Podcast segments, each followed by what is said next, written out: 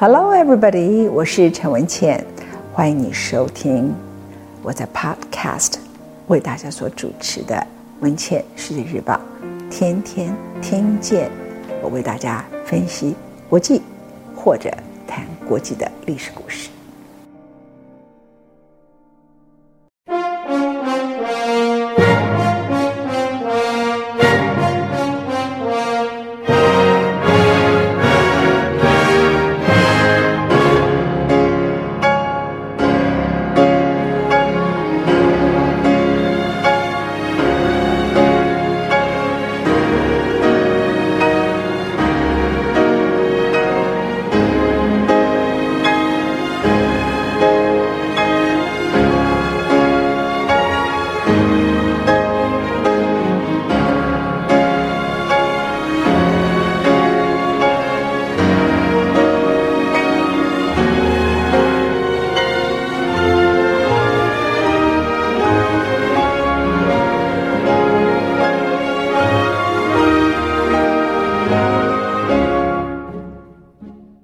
今天开始为大家要谈的是戴高乐六讲。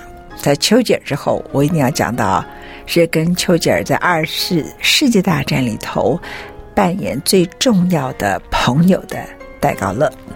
和丘吉尔一样，他是法国人后来选为二十世纪最伟大的人物。和丘吉尔一样，他也曾经被法国人抛弃过，居然是个糟老头。和丘吉尔一样，当他走的时刻，法国人后悔了，觉得他们永远失去了一个父亲。法国人说，他们在二十世纪留给了世界三个名字，第一个名字就叫戴高乐，第二个是 Picasso，第三个是 Coco Chanel 啊，香奈儿。他们需要一个女的时尚之都。法国的机场叫戴高乐机场，你可以想象戴高乐在法国地位之高，可是你很难想象他在法国曾经被认为叫叛国贼，你也很难想象他有很长一段时间被法国人认为他应该离开，你更难想象他是在各种危机当中，人们又把他找回来。法国人是善变的，他们爱情是如此自由的，对待领袖也是如此。当他们的阿尔及利亚危机结束的差不多的时候，法国爆发了一个跟戴高乐并没有直接关系的学潮，就是著名的1968学潮。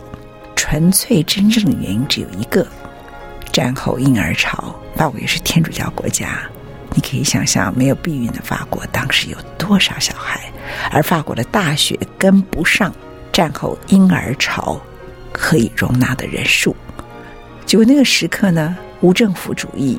弥漫着法国的学术圈里面，学子们非常的愤怒，开始了全面的抗争。他们觉得自己一无所有。现在回头来看，事实上是那一场运动的目标叫做一无所有，因为也不知道他在闹什么。后来，戴高乐在这场运动以后，发动了修宪公投，他失败了，他下台了，他死了。离法国人把他赶下台不到一年，法国人后悔的不得了。戴高乐生于法国的里尔，他是一八九零年十一月二十二号。我们现在流行谈星座，简单的来讲，他也是射手座，跟丘吉尔差不多。然后呢，他比丘吉尔年纪轻一点，丘吉尔是一八七四年诞生的，他是一八九零年诞生的。然后，才不过十岁的一个小男孩，关于他的故事就被流传了。丘吉尔是年轻的时候其实长得蛮帅，后来变成一个大胖子，所以你完全分辨不出哈年轻的跟老年时候的他。戴高拉从很年轻很小的时候，他最大的特征就是又高又瘦，非常高非常瘦，到他老了还一直如此。有个传说，就他十岁的时候。他的家呢是在一个丰饶的法国的东北部，但他并不是什么贵族，跟丘吉尔是完全不一样的啊。他是一个中产阶级的一个家庭。然后呢，才不过十岁大的一个小男孩，他就喜欢叫很多人要听命于他。然后呢，他就要每个人都要站在战斗的位置上。他的邻居说：“你就是英国国王，然后你的驻军就是在那个大白杨树旁边。”他就跟他的哥哥说：“你就是奥地利皇帝啊！”请注意，那时候第一次世界大战还没有发生，所以奥地利皇帝奥匈帝国是很大的。这样，他的哥哥说：“你是奥地利皇帝。”然后接着呢，说：“你这里有骑兵。”接着说：“我就是法国国王。”然后大家就开始就位，然后就开始进行。我们一般小朋友玩的捉迷藏啊、打仗什么的。后来刚开始不知道为什么大家都听他的，人们就觉得为什么每次你都扮演法国国王，就跟他吵架。他说：“我本来就是代表法国啊。”其实这个小男孩从十岁的时候就很特别。人们后来找到他的一本日记，在他十岁的时候写。你很难想象哈，一个十岁的小男孩会写这样的一个日记。他说：“法国势必会经过许多严酷的考验。我生命的全部意义就是向他，这个他就是指法国，做出高贵而诚挚的贡献。我希望有朝一日我能够成为贡献者。”这个小男孩才十岁，他就是戴高乐，满脸的。稚气，不过就是在法国的东北部，跟他的兄弟们玩捉迷藏的一个小男孩。戴高乐的家族，我刚才谈了，他跟丘吉尔是完全不一样，就是一个中产阶级的家族。但是非常特别的是，他们的背景是非常属于学术性的背景。戴高乐祖父们是历史学者。他们对法国的历史有特殊的兴趣，而且经常讲一些英雄先贤们的故事给孩子们听，给孙子们听。这个深深的影响了戴高乐。他也常常聆听他的父亲叫做 Henry 提起早年他服役于法国陆军，并且在一八七零年普法战争的时候参与对抗普鲁士，就是后来的德国的事迹。他的父亲描述了在一八七一年法国战败投降的时候，他个人感到了羞愧。亨利呢，常常带着他的孩子们，不是去什么乐园，而是造访巴黎市区当年他战斗、负伤，还有法国的投降之地。戴高乐的母亲本身也是一个法兰西荣誉的信仰者。他们虽然都是中产阶级，可是给孩子的教育都是在整个历史的脉络里面。戴高乐母亲常常告诉孩子，当一八七一年法国投降的时候，他如何伤心痛哭。所以戴高在很晚年的时候曾经说：“我对这个国家的热爱关心，是我们的家族天性的一部分，没有任何其他的道理。”而他的父亲呢，在戴高乐五岁的时候就教他法国的历史。在他少年的时候，他就阅读了伟大的哲学。哎，这个也跟丘吉尔很像。丘吉尔虽然是贵族，不爱读书，可是后来他可以成为一个非凡的领导者，都是因为他们对历史跟哲学书籍的阅读。戴高乐最喜欢的人，第一个是柏拉图、康德、歌德，还有尼采。这是戴高乐的童年。那他因为长得很高，所以他有一个绰号叫芦笋杆 （Asparagus Stalk），就是他就长得像芦笋一样，又高又瘦。那他天生呢就有一种能力，就让别人都听他指挥，包括连他的哥哥比他年长的人都是如此。如果说一个伟人呐、从小有一个特质，我这么讲，大家可能会有点惊讶啊。他只喜欢以他自己喜欢的方式锻炼自己的脑力。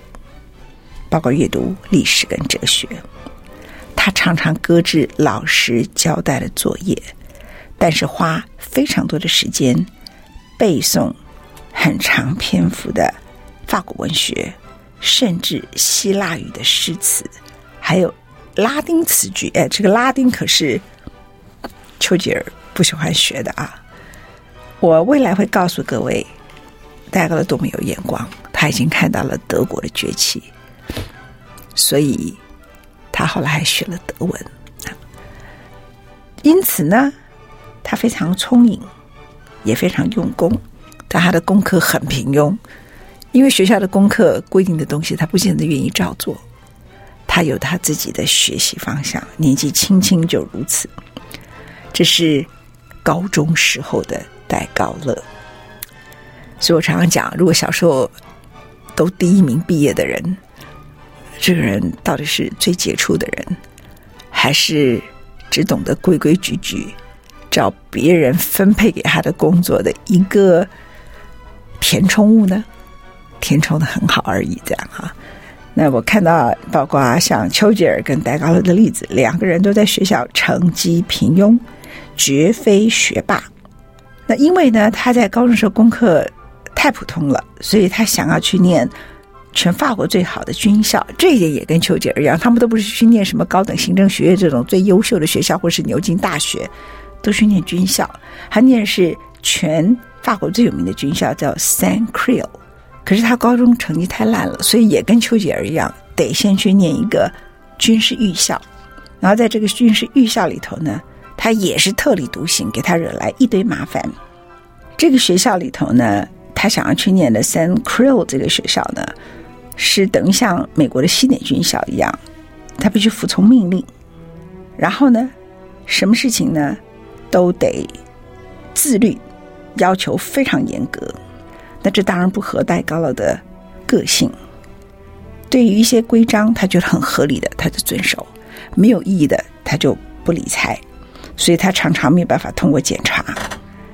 这使他同学常常期盼说：“哎，下次戴高乐又要被老师逮到什么事情啊？看他罚站，因为他很高，而且他都会找出一堆道理出来。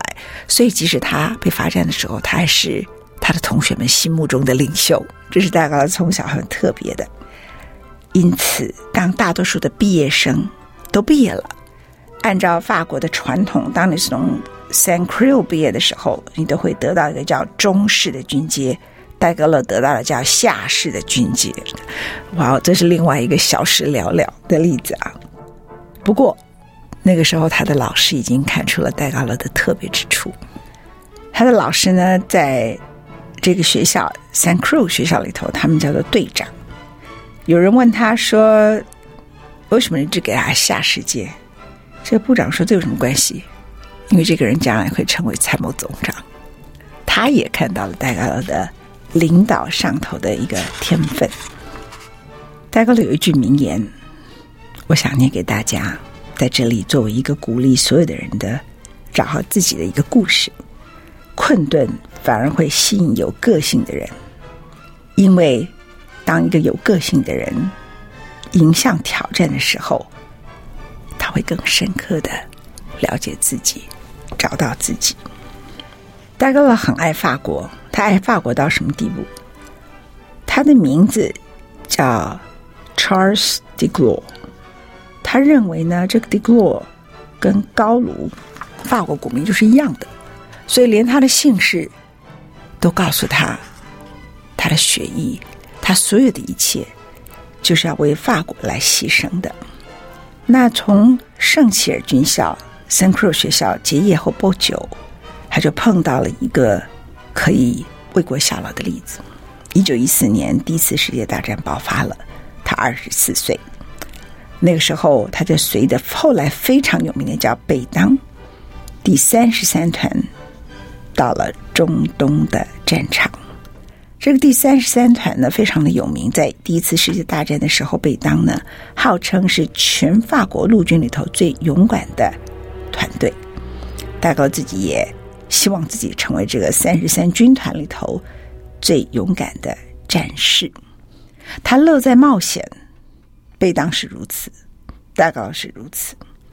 不过，三十三军团的人当时都说。他们看到了贝当，看到戴高乐，想我们大概无法活着打完这场战事，因为这两个人都实在是太疯狂了。在第一次世界大战参加三十三军团里头，才没有多久，他的腿部就受重伤，送到后方的医院疗养。然后呢，体能一恢复，他就立刻回到战场。很快的，他又受重伤，又送到医院。但是他实在很不耐烦，待在后方，所以医生还不允许他回到战场。他的伤势根本还没有完全恢复，他就逃出医院，真的用溜的，就告诉有人说：“你帮我守住这个病床。”然后呢，就从围墙外面逃掉了，又重返战场。然后呢，在最后一次他重返战场的时候，他参加了一个非常著名的战争。这场战争呢，法国伤亡了三十万人，叫做凡尔登之役。Battle of Verdun，那次的戴高乐碰上了激烈的近身肉搏战，他被德军刺刀杀伤，也被手榴弹的碎片完全打昏掉了。他醒过来的时候听到的都是德语，从此就在战俘营一直待待待，好几次他都想办法要逃，他逃了几次你知道吗？我们曾经告诉各位。丘吉尔曾经逃过，后来变成战地英雄，所以才从政。可是那时候丘吉尔是在南非啊，那些人太好逃了。德国人你要怎么逃啊？戴高乐逃了五次，这些人他是绝不会让命运绑住他，逃过五次。其中有几次呢？你看他的逃狱方法，看就看到这个人的胆识跟机智。有一回，他故意让自己又受伤，因为他认为医院。比战俘营容易逃亡，于是呢，他就伪装吃了一个小苏打，使皮肤泛黄。军营里头的军医误认他得了一个黄曲病，就赶快把他送到医院。但是他长得太高了，结果逃出狱以后，很快就被逮到了。这跟丘吉尔不一样，丘吉尔那时候没有高，而且还没有长胖啊。虽然大战的最后半期，他都是在战俘营里头过的。但是我刚刚前面有告诉各位，他很在那个时刻已经知道德国人是了不得的一个国家跟民族，他必须要了解这个对手。在这个时刻，他不只是经常性的逃亡，而且他还学了德语。他每天从德军发给战俘的报纸上紧盯着战况的发展，在报纸上还开始学德语，有的时候会写注脚眉批。而且还会跟被俘虏的同伴们讨论战术跟战争的理论，也会跟狱卒请教这个德语怎么念。这个人就是不浪费他的时间哈。那由于他是多次企图潜逃，最后德军就把他移送到德国监狱里头的重刑战俘的。牢房里头，其实以他的地位，他根本不应该关到那里去。可是对他人生太重要了，为什么？因为跟他关在一起的人都是全欧洲最勇敢的战士，而且非常的重要。那戴高乐好高兴，因为他觉得他可以抓住机会认识这些重要的人物。这里头包括了法国的空军战斗英雄，他的名字叫加洛。然后呢，他就问了他很多问题。飞机在未来战争中里头巨大的潜力，他在那里认识了苏联红军的元帅啊，是米哈伊图卡契夫斯基。戴高乐在那个时刻了解了关于在俄罗斯里头所发展的所有的事情。所以讲这些故事是干什么呢？因为没多久以后，二次大战结束了，一九一八年十一月十一号。可是。当他被战俘释放的时候，他已经认识了这些人，知道了空军的重要性，学会了德语。一个人从小不是自命不凡而已，他认为他就是不凡。他抓住每一个可以学习的机会，包括成为战俘，这个太特别了吧。